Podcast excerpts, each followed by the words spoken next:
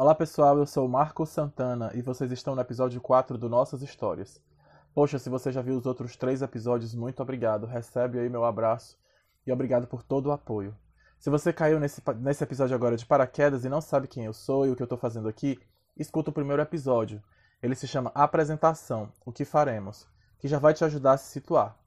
Tem sido uma jornada incrível até aqui. Parece pequena, são só três semanas, mas para mim tem sido muito bom receber o carinho de todos. Os feedbacks sobre episódios, os conselhos, as pessoas sugerindo material e temas.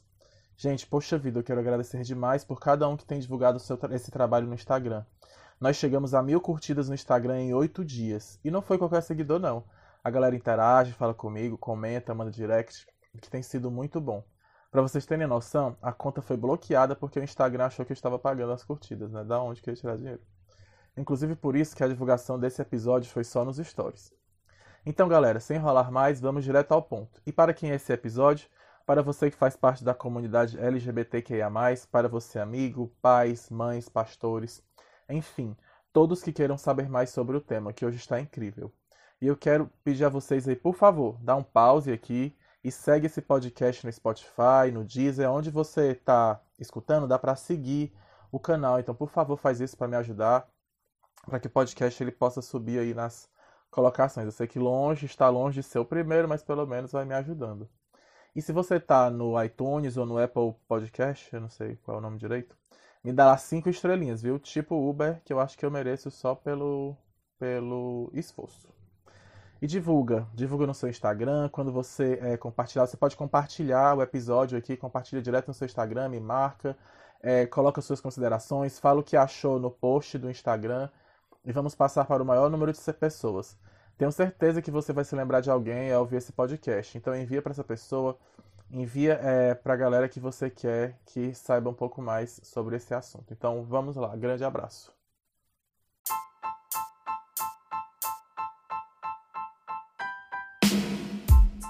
Olá pessoal, sejam bem-vindos a mais um episódio do Nossas Histórias.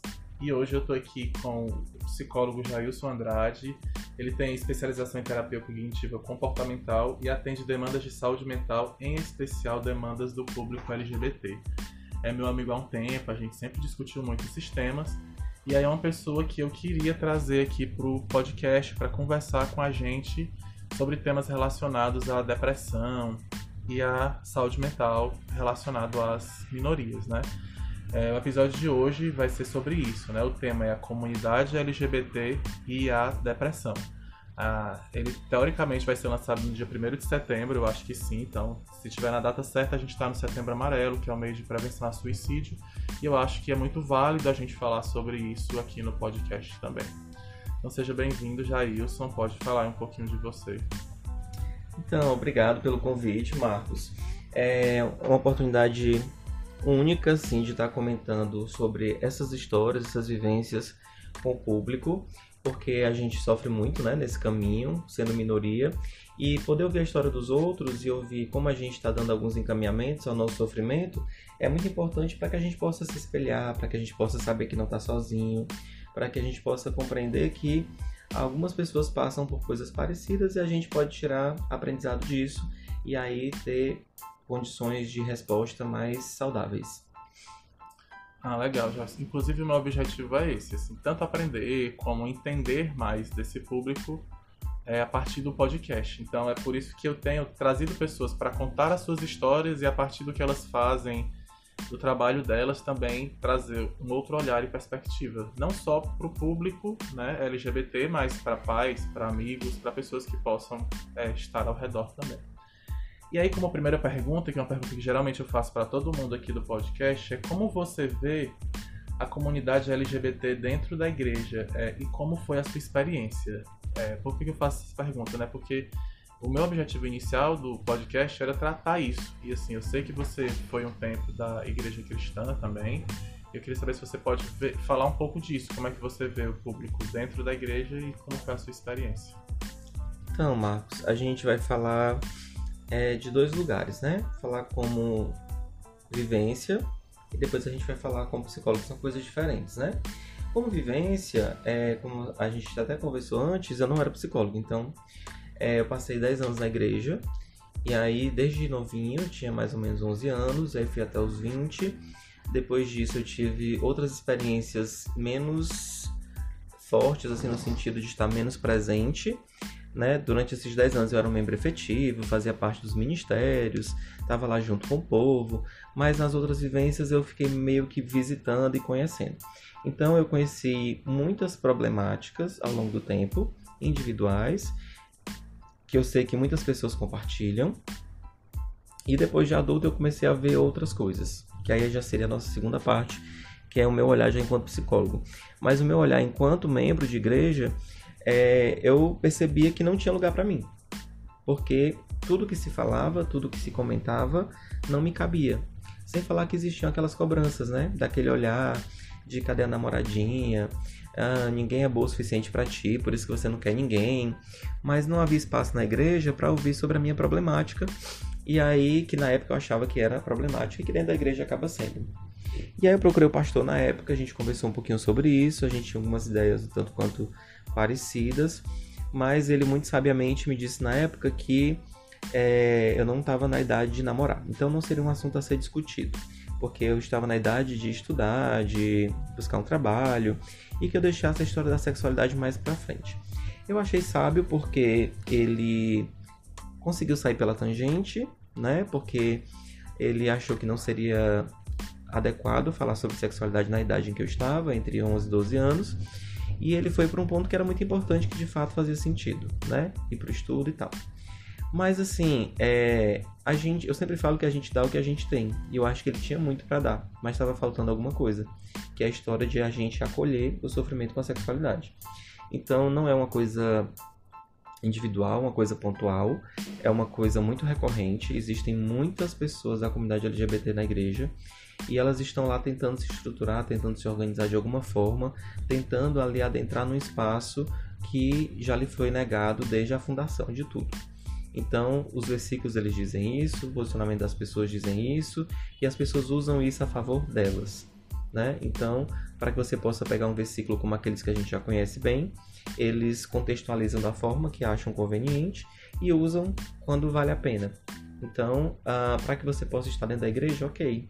A gente ama o pecador, mas não ama o pecado, que é uma coisa muito recorrente. Então, você pode ficar na igreja desde que você esteja calado desde que você não fale dos seus desejos, desde que você não fale de como você se vê, como você se comporta, como você se enxerga, as coisas que você acredita, as coisas que você sente. Se tudo isso for silenciado, então você é bem-vindo. Agora, a partir do momento em que aquilo começa, a, que é parte de ti, começa de alguma forma a florar, a aparecer, você já começa a tentativa de ser podado, de ser justificado, de ser colocado dentro de uma caixinha que não nos cabe. Então é um momento de sofrimento. E aí tem até um livro do, do Clécio, é, Clécio Borges, que ele é um, um escritor, né, psicólogo, e o nome do livro é Terapia Afirmativa. Nesse livro, ele é lançado pela Edições uh, ah, GLS e esse livro ele vai trazer um relato de que é quase impossível você ser uma minoria, né, ser um LGBT, passar pela vida e não ter nenhum tipo de sofrimento. E ele vai fazer uma coleção de sintomas, porque você encontra resistência na escola, você encontra resistência em casa, você encontra resistência no meio social, e aí quando você vai para a igreja na intenção de ser acolhido, porque lá teoricamente as pessoas são santas, acolhedores, solidárias, amorosas, quando você acha que pelo menos lá você vai ter um apoio, você descobre que não, que é uma reprodução que você encontra em todos os lugares. Então você precisa é, ter uma cabeça muito boa para conseguir se estruturar mais ou menos nisso, mas certamente você vai levar marcas para a vida toda. Muito legal, Jailson. É... Você falou uma coisa que assim, é recorrente quando eu escuto pessoas falando da igreja, né? Que não havia local para você. A gente às vezes não se sente seguro nesses ambientes, né? E diferente do discurso que é pregado, porque quando a gente escuta na igreja um discurso de amor, eu acho que vou encontrar nesse local um local de acolhimento, de atenção. E mais uma vez eu tô colocando aqui que eu sou uma pessoa que está na igreja hoje, que esteve na igreja a vida toda que teve momentos na igreja que, que eu gosto daqui, gostava daquele lugar, na verdade gosto ainda. É, são pessoas que são minhas amigas até hoje, que me fizeram bem, que me construíram a minha vida, mas realmente falta um local ali seguro pro público, pro, para o público LGBT E quando eu vi que eu não conseguia segurança naquele lugar, eu precisei sair, né? E aí, para onde eu vou, né? Como eu vou me sentir? Continuando agora a nossa entrevista, Jailson. É, para a segunda pergunta. É, nós estamos iniciando o mês do Setembro Amarelo e eu vi um relatório divulgado pelo Grupo Gay da Bahia. Nesse relatório informava que 329 LGBTs tiveram morte violenta no Brasil, vítimas da homotransfobia. Em 2019 foram 297 homicídios e 32 suicídios. Né? A gente até conversou aqui antes que são, são causas de morte diferentes, diferentes, mas eu queria pegar esses 32 suicídios. É, já falando né, nessa questão da, do mês de setembro amarelo. Como é que você acha que se desenvolve a saúde mental nas minorias para uma pessoa chegar a essa condição de, do, ao suicídio? Então, para você falar de saúde mental, não dá para falar do que aconteceu ontem. A gente tem que falar de um contexto. Então, a nossa saúde mental, ela vem de muitas, muitos pontos é, iniciais ali que vão formar a base. Então você vai ter o teu temperamento, você vai ter a tua história de vida, os teus, as pessoas que te criaram, as situações que você vivenciou, situações aversivas, traumáticas ou então situações positivas, é, tudo aquilo que aconteceu na época em que você estava construindo a tua personalidade. Depois que você constrói a tua personalidade, ao longo do tempo você continua vivenciando outras coisas. Então, no teu processo de desenvolvimento, é possível que em algum momento possa ser atravessado por pontos que não são tão positivos. Isso vai fazer com que se criem algumas rachaduras, algumas é, fraturas na personalidade que podem te deixar mais vulnerável a desenvolver algum tipo de transtorno mental. Então, uh, isso acontece com todas as pessoas, não só com LGBT. Mas, quando a gente está falando de LGBT ou de qualquer outra minoria, a gente está falando de uma estrutura já fragilizada por conta dessa questão social. Então, uh, embora não existam garantias de que fulano de tal vai desenvolver algum determinado transtorno, mas existem indícios.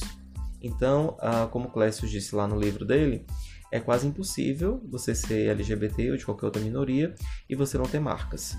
Então, a quantidade de marcas e a profundidade dessas marcas vai fazer com que você fique mais vulnerável ou menos vulnerável ao mundo externo que você vai enfrentar.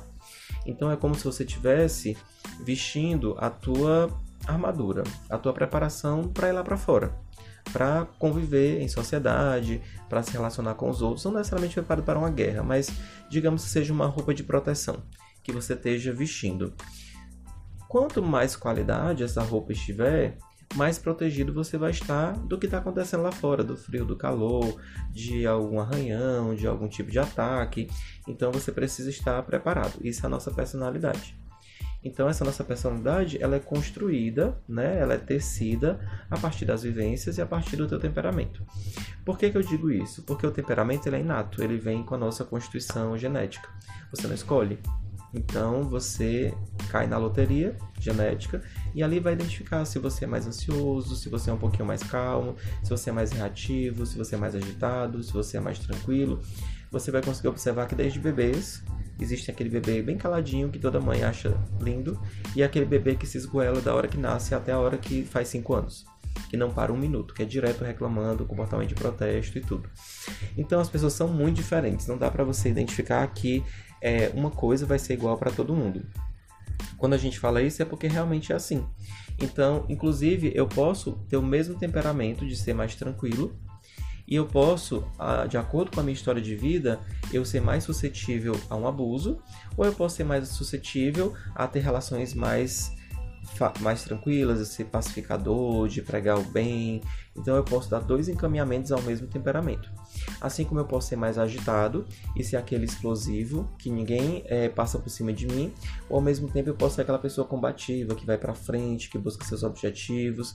Então é possível você canalizar de várias formas. Então não dá para eu dizer que alguém tem um temperamento de um jeito vai ser de um jeito, porque não existe isso.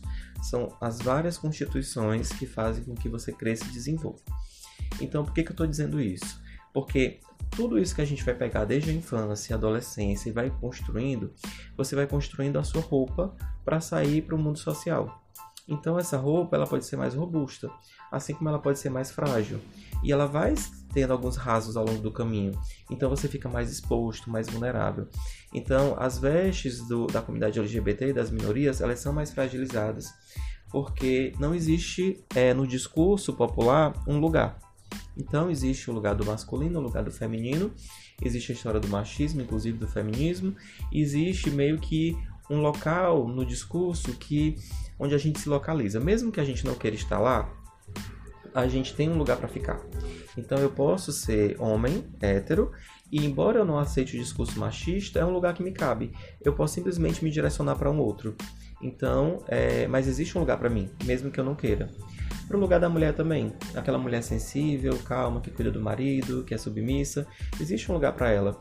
Ela pode não ficar lá, ela pode ser ativa, ela pode buscar suas coisas, ela pode ser uma mulher diferente. Mas existe um lugar para ela. Mas em relação à comunidade LGBT, não.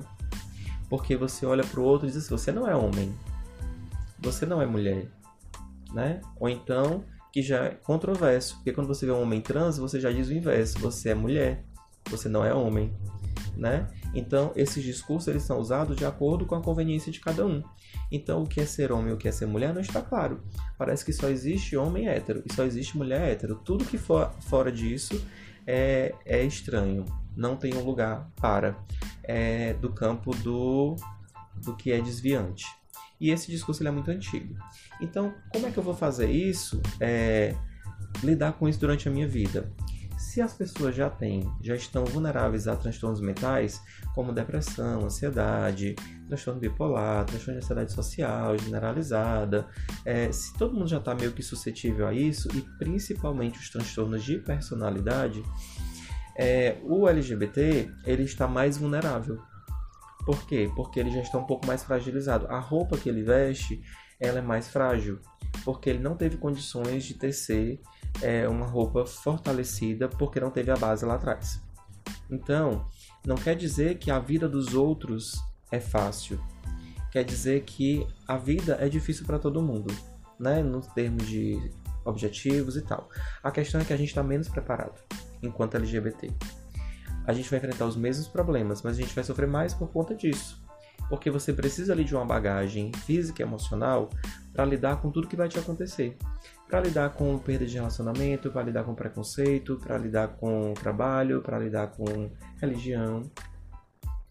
Tudo que você se estrutura na, estrutura na sua vida tem a ver com a tua condição emocional. Então, se o teu emocional não vai bem, a tua vida não vai bem. Porque não tem como fazer essa separação. Então não existe o Jailson da igreja, não existe o Jailson do trabalho, não existe o Jailson do relacionamento. É uma pessoa só que tem comportamentos adequados a cada contexto, mas tudo parte do mesmo lugar. Então da minha constituição emocional. É, por sorte, né, por ironia do destino até, ou por nossa, ou por muita felicidade, essa constituição ela pode ser modificada. Então a forma como eu vejo o mundo, ela pode ser modificada e aí a gente faz isso com a terapia, que é um mecanismo estruturado para que você possa trabalhar isso e eu possa melhorar as condições da minha roupa para que eu possa estar mais forte e enfrentar o mundo. Ou eu posso também, as minhas próprias vivências podem despertar minha resiliência. Então, eu, enquanto pessoa, eu posso aprender com as minhas vivências.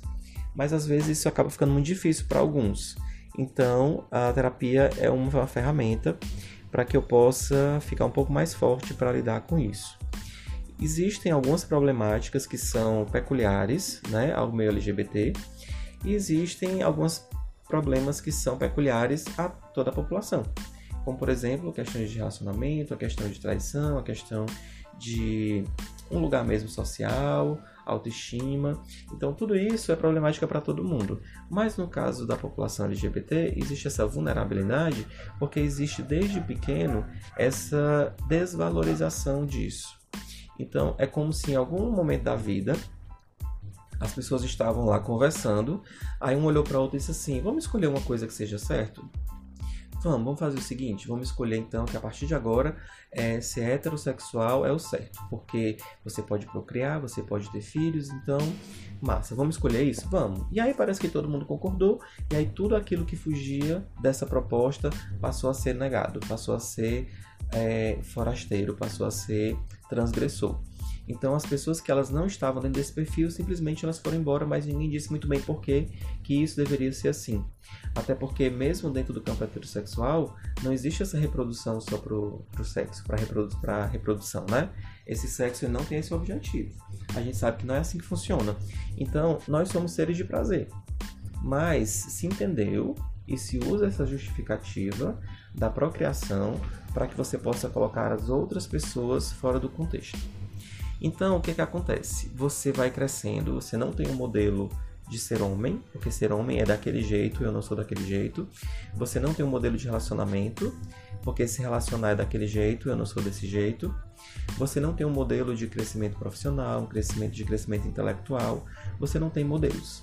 Até que hoje começaram a aparecer alguns personagens né, do meio LGBT muito atacados, muito agredidos, mas que com muita luta eles vão aparecendo alguns personagens como Pablo Vittar, como a RuPaul, como outros personagens, artistas, atores, cantores que se declararam como fazendo parte da comunidade LGBT. E aí você acaba nesse momento tendo alguma alguma noção do que é possível, né? Mas até então, você, para que pudesse se constituir, você precisaria estar ao lado de um hétero, ao lado do modelo hétero. Não, o hétero faz isso, então eu tenho que fazer também. Só que a gente nunca parou para pensar que esse modelo é um modelo humano e não um modelo hétero. A gente nunca parou para pensar que a história de ter um relacionamento e trabalhar e conquistar suas coisas é uma coisa para o humano, não é uma coisa para o hétero. Mas se atrelou ao hétero e foi se achando que era isso mesmo. Então, o casamento que é instituído até então era para hétero. E o casamento tinha a ver com a junção dos bens, com a proteção, com a guarda das crianças, né, com essa questão de você prolongar a sua descendência. Mas aí vem aquela história, mas os gays não reproduzem, os gays não fazem isso, os gays e tal, casamento não pode, aí vem a história da igreja, e aí você tem todo um conjunto de contextos e normas e regras para você dizer o que, é que as pessoas podem e o que, é que elas não podem. Sendo que, na verdade, é, ao grupo ao que isso favorece não está muito preocupado com a mudança. É claro que existem as exceções, mas se você não tem negado nenhum dos seus direitos, você não teria exatamente por que estar entrando numa pauta como essa, que para ti não vai fazer muita diferença. Então, uh, o que, que acontece? As tais minorias que a gente fala, que tem a ver com os negros, os gays, as lésbicas, trans, é, as mulheres, se a gente for juntar esse povo todo num pacote, não tem nada de minoria. Certamente daria maioria, certeza. Só que o que, que acontece? A gente se divide em minorias. Então, dentro do movimento LGBT, existem as minorias. Então, você faz a minoria dos gays, você faz a minoria das lésbicas, e a gente vai se separando, se criando outras caixinhas, e aí a gente tem a sensação de que é muito pequeno. Só que tá todo mundo no mesmo barco, mas ninguém percebe. Então, mesmo estando todos no mesmo barco, porque o alvo principal é o modelo heteronormativo, que o problema não é ele existir, o problema é ele ser a regra. O problema é não permitir que outros modelos existam. Então, quando você coloca esse modelo como hegemônico, onde não há possibilidade de que outros existam, você submete os outros à marginalidade, a estar à margem, a não ter um lugar para. Então, o que, é que acontece? A gente acaba reproduzindo no outro a mesma coisa. Então, você vai ver os gays que vão rechaçar os gays afeminados, você vai ter os gays que vão rechaçar as pessoas trans, você vai ter as trans que vão rechaçar o grupo feminista, o feminista vice-versa, e aí, enquanto são todos minorias que não se enxergam como tal, acabam acreditando que os grupos são menores mesmo. Então você perde força política, você perde força no discurso de estruturação, você perde força enquanto comunidade, você perde força enquanto humano. Então dá a impressão de que aquilo que realmente nos une, que é a nossa humanidade, a nossa questão de dignidade, a nossa questão de busca por um lugar, ele acaba ficando fragmentado. Então, a minha pauta não é a mesma sua. E isso é, uma, é um erro, porque a pauta é a mesma. Né? O que faz com que todos estejam à margem é o modelo heteronormativo, que diz que quais são os papéis sociais e que o homem, por algum motivo, ele é superior a todo mundo. O homem é hétero. Então ele é superior a tudo. E aí, se você for parar para pensar, não é só o homem hétero, não? É o homem hétero, branco, magro, que não tem nenhum tipo de deficiência. Então, é aquele modelo padrão, como se fosse quase um deus grego. Então, aquela pessoa que simplesmente nasceu assim, tá ótimo para ela. Mas nem todos nascem assim. E nem todos deveriam nascer assim. E tá tudo bem. O problema não é que as pessoas tenham nascido de forma diferente. O problema é a gente achar que aquele é o certo e que os outros estão todos errados. Sendo que eu não tenho controle sobre a minha constituição física. Eu não tenho controle se eu vou nascer com deficiência ou não. Eu não tenho controle sobre a cor da minha pele. Eu não tenho controle sobre a minha genitália. Né? Então, quando eu vou nascer, eu vou nascer da forma que a natureza produziu. Mas isso não me determina. Eu posso, enquanto ser pensante, decidir o que é que vai ser da minha vida ali para frente. Então eu posso decidir se eu vou vestir azul ou rosa. Eu posso decidir se eu vou trabalhar é, dirigindo ônibus ou se eu vou trabalhar sendo pedreiro, né, carregando coisas. Eu posso decidir muitas coisas. E aí o que as pessoas estão discutindo hoje é a possibilidade de decidir se elas vão querer ser homens ou mulheres, independente do seu genital. E aí é, existe, claro, hoje também as, as cirurgias de redesignação, onde você pode ir um pouco além da natureza e fazer uma modificação, inclusive física. Mas essa não é a questão. A questão é a liberdade sobre o meu corpo, a liberdade sobre a minha vida, sobre as minhas escolhas.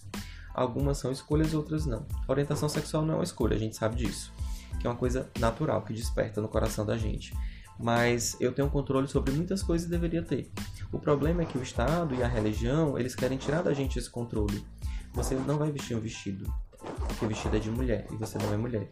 Não, eu sou mulher sim, eu sou uma mulher trans. Não, você tem um pênis, você é um homem. Então, é isso, esse poder que a gente quer tirar do Estado. Né? Esse poder de decidir o que eu vou vestir, como eu vou me comportar, com quem eu vou me relacionar. Porque isso tem a ver comigo. Então, se eu vou estar feliz, satisfeito, realizado dentro da minha casa, isso não atinge nenhum outro ser humano. Então, eu não estou agredindo ninguém, eu não estou fazendo mal a ninguém, eu não estou indo contra os princípios da Constituição, a gente está convivendo tudo muito bem, mas existe um desejo das pessoas de controlar o que é que você faz no seu quarto privado. De controlar como você se comporta, que tipo de sexo você faz, as posições que você faz, se você toma ou não algum tipo de método contraceptivo e que nesse, nesse privado as pessoas querem entrar que não cabe a elas não interessa a elas, não tem nenhum impacto social religioso, mas as pessoas querem de alguma forma é, manter esse controle. Então transforma-se a religião, que era para ser algo libertador, ou a história, independente de ela, seja ela qual for, a fé, que era para ser uma forma de saúde, né, de manifestação, ela acaba sendo uma prisão. Então você diz o que é certo ou o que é errado. Então, dentro desse contexto, é praticamente impossível você não adoecer, que é onde a gente entra né, na questão da saúde mental. Eu não tinha como falar de saúde mental se eu não entrasse nesse ponto, porque vem de algum lugar. Então, a partir disso, a minha saúde mental tem a ver com como eu me relaciono com os outros, como eu me relaciono comigo mesmo e como eu me relaciono com o mundo, com o futuro e talvez com esse poder espiritual. Então, como é que eu enxergo esses outros? Eu enxergo esses outros como possíveis agressores? Eu enxergo esses outros como pessoas más? Eu enxergo esses outros como pessoas que são bacanas, com quem eu devo me relacionar. Eu enxergo esse mundo como perigoso, um mundo como não acolhedor, um mundo onde eu estou em constante risco, então eu vou me comportar de formas diferentes. Então, se eu chego na igreja e eu percebo que eu não sou acolhido, então eu vou me comportar do jeito que eu vou me esconder para que eu possa ser aceito de alguma forma. Então, eu vou negando os meus desejos, as minhas vontades, aquilo com que eu queria falar, as dúvidas que eu tenho, os problemas que eu tenho, o que eu sofro em casa. Eu vou deixar tudo isso guardado. Então, o local onde eu teria para abrir é o local onde eu vou mais uma vez esconder. Então, é, quando eu começo a guardar muita coisa, quando eu começo a, a ter muitas é, cicatrizes, muitas marcas, então tem uma hora que o meu corpo mental vai adoecer. Assim como se eu levar uma, um corte no meu corpo físico e eu não fizer nada, vai infeccionar e ali vai aumentando, vai criando uma ferida. Assim acontece na minha vida emocional. Então, se eu não coloco nada lá, eu vou adoecendo. Então, existem também os transtornos de personalidade, que a gente não considera bem doença, mas é um jeito de ser. Mas é um jeito de ser disfuncional. Alguns vão ser mais instáveis emocionalmente, alguns vão ser mais evitativos no sentido do comportamento, alguns vão ser um pouco mais desconfiados, outros vão ter uma dificuldade de intimidade. Então, uh, quando a gente fala de transtorno de personalidade, a gente está falando de um outro tipo de ser, mas que não é funcional também.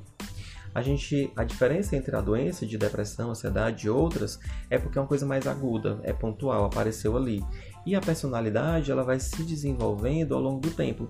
Então a gente está muito suscetível, enquanto comunidade LGBT, a desenvolver transtornos de personalidade, porque a nossa vivência é muito complicada e ela é desde cedo, porque é desde pequenininho que o garotinho aprende a xingar o outro de viado. É desde pequenininho que você aprende que tem que sentar desse jeito, falar desse jeito, comer desse jeito, tirar a mão da cintura, não anda com menina, fala grosso, aperta a mão com força. Então você começa a aprender muitas coisas desde pequeno que você fica ali tentando entender o que é está acontecendo. Então, uh, você não quer fazer aquilo, mas você faz porque você pode perder o amor da sua mãe, o amor do seu pai, o amor de quem está perto. Então você começa a tentar se moldar. Sem falar que existe o bullying também na escola. Então, as crianças não esperam você crescer para isso, é desde pequenininho mesmo. Então, elas já começam lá a fazer as brincadeiras, chacota, empurrões, às vezes você é agredido, e aí falam de você, da sua mãe, do seu pai. Então, você fica ali tentando se organizar. Às vezes o professor consegue conduzir alguma coisa, às vezes não. Então, você vai passando por muitas coisas que a gente acha que são coisas bobas, que todo mundo passa por isso, que é assim mesmo, mas a grande diferença é a frequência. Então, a população LGBT tem uma tendência a passar por isso por mais tempo. Então, quando eu sofro bullying porque eu sou pequeno, porque eu sou feio, porque os meus dentes são para fora, porque o meu queixo é muito grande, então isso acontece muitas vezes de forma pontual. Mas quando se trata da questão da sexualidade, costuma ser sempre em vários ambientes. Então você escuta as mesmas coisas em casa, as mesmas coisas na escola, você escuta as mesmas coisas na rua e você vai sendo exposto às mesmas coisas reiteradamente. Tem uma hora que aquilo entra e você não consegue mais colocar para fora. Porque você tá ali ouvindo a todo momento, você começa a pensar, gente, mas será que realmente não é isso? Será que não é verdade? E você começa a acreditar naquilo. Então você começa a acreditar que você está errado de alguma forma, e aí você começa a nutrir aquilo. E aí, quando você entende, né, de forma equivocada que você é o errado, você começa a encontrar o erro nos outros também. Então, a, a possibilidade de uma união, de uma conversação, de um amparo, ela fica ainda mais distante, porque o outro está errado também. Então, é com ele que eu vou falar. Até o nosso próprio desejo está é, tá direcionado a isso também. A gente é, repercute nos nossos relacionamentos. Então, o desejo, é, se eu já estou tão à margem, tão diminuído, então eu preciso de alguém que possa me erguer. Então, é, quando eu falo essas coisas, eu não estou falando generalizando, tá? Existem pessoas diferentes, mas é uma tendência. Então eu vou procurar uma pessoa que possa me erguer. Então eu vou procurar uma pessoa que seja bem sucedida, uma pessoa que tenha trejeitos masculinos, que seja o mais parecido com o hétero possível. Então, forte, com a voz grossa, é, que tenha um carro, que tenha, sei lá, uma família estruturada, que tenha um bom emprego, que tenha, que seja inteligente e que seja ativo porque aí você sempre relaciona a questão do hétero. Então, é muito comum que os gays estejam procurando não outros gays, eles estejam procurando héteros. Então, eles tentam identificar isso em alguns gays, e alguns gays até se relacionam com homens hétero, né? E aí tem aquela história das trocas, das compensações financeiras, às vezes não, mas esses relacionamentos eles vão é, se embrulhando no meio do caminho. E aí eles vão se atropelando. E aí você acaba ali buscando alguma coisa que você não sabe o que é exatamente, mas que você nunca está satisfeito. Então você está sempre buscando. Então a nossa sexualidade ela é hipervalorizada. Então a gente já escuta isso do mundo externo, né? Que o gay é aquele promíscuo, o gay é aquele que transa muito, o gay é aquele que está todo momento querendo sexo. E aí a gente acaba reproduzindo isso. É tanto que se você for parar para ver as, uh, os, a, os locais públicos, né, de sexo fácil, eles são destinados ao público gay. E aí você vai encontrar também lá os homens héteros, os homens que fazem sexo com homens, que estão lá também para isso. Então são relações bem práticas, pontuais, e aí não existe a história do afeto. E o sexo ele passa a ser aquela coisa de objeto, né? Onde você vai ter prazer, onde você vai se realizar. Então, a gente acredita que essa cultura, esse formato, ele não tem tanta interferência na vida da gente, porque a gente é, escuta isso na mídia, que a gente tem autonomia, que você precisa ser autêntico, que você precisa ser individual. Mas na verdade a gente está atravessado por essa cultura a todo momento. O que a gente pensa, o que a gente sente tem a ver com o que a gente vive. Então, quando eu olho para esse homem na propaganda e quando eu olho para esse homem na rua, no dia a dia, esse homem passa a ser parte do meu desejo. É assim como se fazem com os produtos. Eles vendem um produto e a gente já passa a desejar aquele produto. Eu quero aquele carro, eu quero aquela casa, eu quero aquela blusa, eu quero aquela marca, eu quero aquela joia, né? Que até então você nem sabia que existia, mas ali foi vendido um produto e despertou teu desejo. No caso, não seria diferente com os objetos né, produzidos pela mídia. Então você pega um corpo, coloca ali um significado e a partir dali você traz esse desejo. E aí você começa a encontrar relações amorosas bem prejudicadas, ao ponto de você encontrar dentro da comunidade LGBT é, alguns aplicativos de relacionamento onde o que está sendo dito lá é, que não é diferente para quem está escutando, você já sabe o que é está lá. Procuro semelhantes. Não curto afeminados. Né? Quero homem com jeito de homem voz de homem. O que é voz de homem jeito de homem? Né? É o modelo heteronormativo. Então, isso está muito intrincado e aí isso faz com que a gente fique em grupos menores, a gente perde força e a gente vai estar para sempre dentro das minorias. Porque essa divisão dentro do grupo, essa divisão com as outras pessoas, ela nos enfraquece. E a gente chega ao ponto de odiar o outro, onde aquele outro desperta em mim raiva, porque ele é diferente. Então, é, a, a, gente fala, não precisa ser assim. Ah, você pode ser gay, mas não precisa ser desse jeito. Pra que se vestir de mulher? Pra que fazer isso? Pra que fazer aquilo? E a gente nunca escuta o que é que o outro tem para dizer. Você sempre parte do seu do seu pressuposto, da sua vivência, assim como os héteros fazem. Então, se o hétero diz assim, é, não precisa se relacionar com outro homem, isso é nojento. Ele não sente o que você sente. Então, ele toma ele como referência. Quando você faz a mesma coisa com os outros, você está reproduzindo o mesmo modelo. Quando eu digo que o outro não precisa se vestir de mulher, eu estou partindo da minha vivência de que eu não quero me vestir de mulher mas ele quer, e aí eu não escuto o que, é que ele tem para dizer. Então, ele tem o jeito dele de ser, as vontades dele, os desejos dele. Assim como a trans, a mulher trans, não consegue se enxergar no corpo masculino, não quer vestir uma calça masculina, não quer uh, andar sem blusa, porque ela não se enxerga desse jeito, ela quer ter um, um corpo feminino. Então, porque ela se enxerga no corpo feminino, para ela é saúde mental. Mas eu que deveria entender, que faço parte do grupo, acabo não entendendo acabo reproduzindo e aí eu entro agora, de, saio de oprimido para ser opressor, como já dizia o Paulo Freire, né? Então, a, na intenção de, é, nessa nossa cultura, de onde a gente tem sempre que ganhar, onde a gente tem que ser o espertinho, onde a gente tem que ser melhor do que o outro, nessa luta aí de conquista, a gente parece que vai é, crescendo quando a gente diminui o outro. Então, assim, se eu já tô tão embaixo, eu vou botar alguém mais embaixo, porque eu não fico tão embaixo né, dar uma melhorada aí na minha perspectiva. Então vamos botar os trans lá embaixo, porque eu consigo subir um pouquinho. Né? E aí você não entende que quando você faz isso, você coloca o hétero mais ainda para cima. E aí você entra num discurso louco que a gente criou do que é certo e do que é errado, do que é bonito, do que é feio. E aí a gente reforça esse conceito. Sendo que a gente precisa sair dessa roda.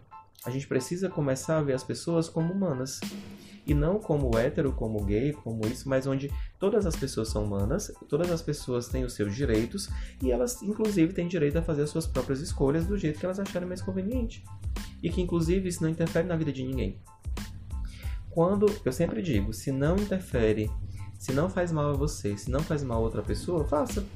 Então, no que é que vai interferir na vida de alguém o fato de eu decidir ter um relacionamento e estar na minha casa com outro homem? interfere na vida de quem se eu estou adotando uma criança para cuidar. Agora interfere a partir do momento em que essa criança ela está sendo abusada de alguma forma, de que em algum momento ela está sendo maltratada, que ela está sendo negligenciada, que pode acontecer não só com um casal gay, mas com qualquer casal, inclusive com é, famílias monoparentais, onde um homem ou uma mulher, dependendo da orientação sexual, decide adotar uma criança. Então, qual é a diferença aí? Existe uma pessoa sendo prejudicada, então não é a relação, não é o casal, é uma pessoa que está sendo prejudicada e assim, e aí sim a gente tem todo o direito de intervir em proteção desta outra criança. Mas se eu estou tendo uma criança que eu estou cuidando e essa pessoa está se desenvolvendo e eu não tenho o que falar disso, no que que isso interfere na vida de outra pessoa? Nada. Mas a gente acha que tem o direito e que tem o dever de meio que consertar as coisas, com várias aspas. Que existe alguma coisa de errado e que a gente precisa consertar. E que essa coisa da moralidade, é, a moralidade, ela foi fundida com a heteronormatividade. Como se só os héteros fossem morais. Como se não pudesse haver uma moralidade gay. Por quê? A moralidade, ela foi, foi feita esse casamento mas quem foi que autorizou esse casamento? São palavras diferentes, são sentidos diferentes. Não existe essa ligação. A gente que conectou. Hétero, moral. Mas será que todos os héteros são morais? Então, é importante que a gente possa ver essa questão. Então, é, a gente precisa questionar muita coisa, né, sobre esses se esses discursos e essas coisas que a gente escuta sobre os gays, se isso tem a ver com eles, né? O gay é promíscuo ou é o humano que é promíscuo? O gay trai ou será que é o humano que trai? O gay é mau ou será que é o humano que é mau? Né? Então, será que essas características pertencem aos gays ou pertencem aos humanos e que alguns têm e outros não? São coisas para a gente refletir. Gente, é, tava aqui eu parando o Jailson, né? Porque eu adoro conversar com ele, porque ele fala assim tanto sobre tantos assuntos e eu sempre aprendo muito quando eu converso com ele, principalmente sobre esse tema, né? Como eu falei lá nos primeiros episódios, eu tenho aprendido sobre a comunidade LGBT. Conversando com um amigo meu, é, vai parecer meu louco que eu tô dizendo, mas é como se, sei lá, eu sempre fui gay, é como se eu fosse um local. E aí eu passei tanto tempo preso em outro que eu não sei nada desse local. Então, assim, é, eu tenho aprendido sobre como é a comunidade, sobre o que é que a comunidade vive, quais são os sofrimentos a partir das pessoas e tenho aprendido muito aqui no podcast. E aí, Jailson, para encerrar e assim ser um pouco sucinto, eu quero te fazer uma pergunta que me veio aqui conversando contigo agora, que a gente nem tinha conversado antes, mas é sobre essa questão da cura gay e de muita gente que chega com esses problemas, porque você mesmo falou, né? As pessoas elas têm esses problemas, esses distúrbios, elas se veem num não lugar onde elas não sabem o que fazer, eu acredito que alguém queira ir pro psicólogo e dizer assim, ah, eu queria mudar. O que é que o psicólogo pode fazer? Você pode, você não pode? Que uma vez eu escutei uma psicóloga dizendo que é, dependendo do, da psicologia mesmo, você não pode trabalhar com a cura gay, eu não, não sei, eu não entendi. Tu pode falar um pouco sobre isso, se chega alguém assim no seu consultório e como é a sua conduta sobre? Certo. Normalmente o que chega no consultório são os pais querendo que os filhos mudem. Mas quando você. Existe uma resolução do conselho, que é. Eu posso até te dizer depois, é de 99. Deixa eu só pesquisar aqui rapidinho. Mas enquanto eu pesquiso, é... o conselho ele já há um tempo, né? Na... Existem uns registros aí nos manuais diagnósticos e que desde 99 a medicina tirou essa questão da sexualidade como um problema, certo? Então, a, a gente não trata essa questão porque ela não é uma doença. Então já foi entendido isso. A partir do momento em que a gente entende que não há uma doença, não existe um tratamento para. Agora o que, que acontece? Algumas pessoas, achei aqui a resolução 01 de 99. Então ele vai falar que os psicólogos eles não vão compartilhar desse tipo de ideia, né? Então, quando você fala da cura gay, algumas pessoas, alguns parlamentares à época, esse discurso já veio, já voltou várias vezes, é, alguns parlamentares eles justificam que na verdade o que eles querem é ter a possibilidade e que a gente está querendo tirar deles a possibilidade do tratamento. Então eles fazem aí uma distorção. Então eles dizem assim: a gente não está querendo curar todos os gays, a gente está querendo a possibilidade de curar aqueles que querem. Então eles fazem essa distorção na intenção de dizer que na verdade quem está querendo é, conduzir as coisas, quem está querendo modificar as coisas, quem está querendo ditar as coisas, são os gays e não eles. Só que na verdade, é, quando você fala que não vai ter um tratamento específico para isso, é porque não é uma doença. Mas qualquer pessoa que chega ao psicólogo, ele vai tratar das suas questões pessoais. Então, se você chega com uma queixa né, da sua sexualidade, isso vai ser trabalhado para que você consiga identificar melhor. Mas veja bem, como o Clécio estava dizendo, é praticamente impossível você chegar na sua vida adulta e não ter um conflito com a sua sexualidade. por conta do mundo em que você vive. Então é muito fácil eu simplesmente fechar os olhos e dizer assim, pronto, ó, conflito com a sexualidade, vamos fazer a cura gay, né? E o que passou? O tudo aquilo que ele vivenciou. Esse conflito, ele não tem a ver com o fato de que hoje eu quero ou não quero, mas tem a ver com todas as marcas que foram feitas ao longo do tempo. Então, dentro desse contexto, esse set terapêutico, uh, nem o psicólogo vai nem uh, reforçar a história da sexualidade e nem vai ir contra. O papel do psicólogo não é fazer você é, optar ou você se direcionar na sua vida sexual. O papel é que você tenha saúde mental e que você possa fazer as suas escolhas independente das suas marcas, das coisas que aconteceram. Então não vai ser o psicólogo que vai decidir. Por isso que essa história da cura gay ela não tem sentido. Se você for parar para analisar, sempre na base da cura gay existe um viés religioso. Então essa junção é, religião igreja ou é religião psicologia, religião estado sempre dá problema, porque a ideia é que cada um fique no seu canto. Então a religião vai cuidar da espiritualidade. Então a espiritualidade deve ficar no seu lugar, cuidando da espiritualidade. Assim como os psicólogos vão ficar no seu lugar cuidando da saúde mental, são coisas diferentes. E assim como o Estado vai cuidar das questões de convivência. Mas quando essas coisas se juntam, sempre dá problema, porque você acaba interferindo no papel do outro e criando atitudes disfuncionais como essa. Então a igreja não entende nada sobre a questão da sexualidade, da questão da saúde mental, mas ela quer interferir. Então, o psicólogo que é cristão, religioso, ele junta as coisas, faz uma salada e a partir daí ele acha que deve conduzir a pessoa a um certo direcionamento, mas baseado no, na sua questão religiosa. Ele não está pautado nas questões de psicopatologia, ele não está pautado nas questões de personalidade, ele está pautado nas questões religiosas que ele acha certo. Porque quando eu olho para a psicopatologia, quando eu olho para a saúde mental, eu não me posiciono dessa forma. Então, é, o psicólogo ele precisa saber que existe todo o embasamento teórico. Então, quando eu parto de um ponto específico, eu, eu dou espaço para muitas interpretações, assim como as pessoas fazem com a Bíblia. Se eu não levo em conta um livro inteiro, se eu não levo em conta o contexto, eu posso pegar qualquer frase e eu posso dar o contexto que eu quiser. Consegui responder? Excelente. Demais até. Inclusive tirou a minha dúvida sobre essa questão da conduta de vocês é, dentro do consultório, né?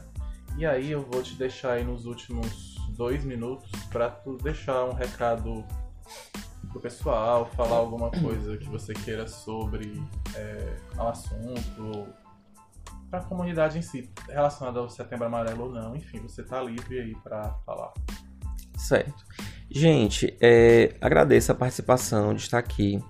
Para você que é LGBT, não tem nada de errado contigo certo? Tira isso da tua cabeça, não escuta essas pessoas, tá tudo bem contigo em relação à questão da tua orientação sexual. O problema está fora. Então fica atento, olha com desconfiança para o que você escuta, para o que as pessoas falam, para as pessoas que você está vendo. E se está difícil caminhar, procura ajuda de um psicólogo. Procura alguém que você possa dividir, que você se sinta seguro. Existem muitas possibilidades. Existem as unidades básicas de saúde que fazem encaminhamentos, existem os CAPs, existem as faculdades de psicologia, existem os psicólogos que atendem em particular. Existem vários movimentos de saúde mental onde você pode buscar ajuda, certo? Nesse mês agora que se inicia com a questão do Setembro Amarelo, é muito comum a gente relacionar a questão da depressão com a questão do suicídio. Eles estão de certa forma vinculados, mas que existem muitos outros pontos a serem trabalhados. Então, se você está vulnerável, é importante que você procure ajuda para que você possa conduzir algumas coisas. Porque existem muitas marcas, a gente entende isso, e a ideia é que você possa tratá-las. Né? Não está não tá nada perdido. Do jeito que isso foi construído até aqui, é possível fazer novas construções e buscar uma vida mais saudável, né, onde você possa de fato conseguir é, se estruturar e conduzir a tua saúde é, de uma forma que te faça bem, que te traga um bem-estar, onde você possa alcançar os teus objetivos. Então, o recado seria esse. É muito importante ficar atento à saúde, que ela é tão importante quanto a saúde física. Então, se a saúde mental não está legal, procura ajuda para que você possa ficar bem. Era isso. Valeu, Jailson. Gente, o Jailson atende é, particular. Eu vou deixar o arroba dele aqui. É, ele é uma pessoa super acessível também. Nem perguntei isso a ele, mas vai que vocês querem tirar alguma dúvida, perguntar alguma coisa. Ou vocês mandam para mim no direct, eu mando para eles. Ou então procura, é, marca uma sessão com ele e tal, que eu tenho certeza que vai ser bom para você. Ou como ele mesmo falou, se você não pode, que às vezes a gente é, acha que é um um valor desnecessário. A gente nem acha importante procurar um psicólogo, mas é, tem várias unidades de saúde que você pode fazer de forma gratuita ou procurar, principalmente nesse tempo de quarentena, eu vi muita gente se levantando para ajudar nesse sentido. E eu, particularmente, tenho feito terapia aí na, nos últimos meses e para mim tem sido fantástico, assim, tem aberto muito a minha cabeça em vários sentidos. É, vou encerrar por aqui. É, obrigado a vocês que estão ouvindo e grande abraço.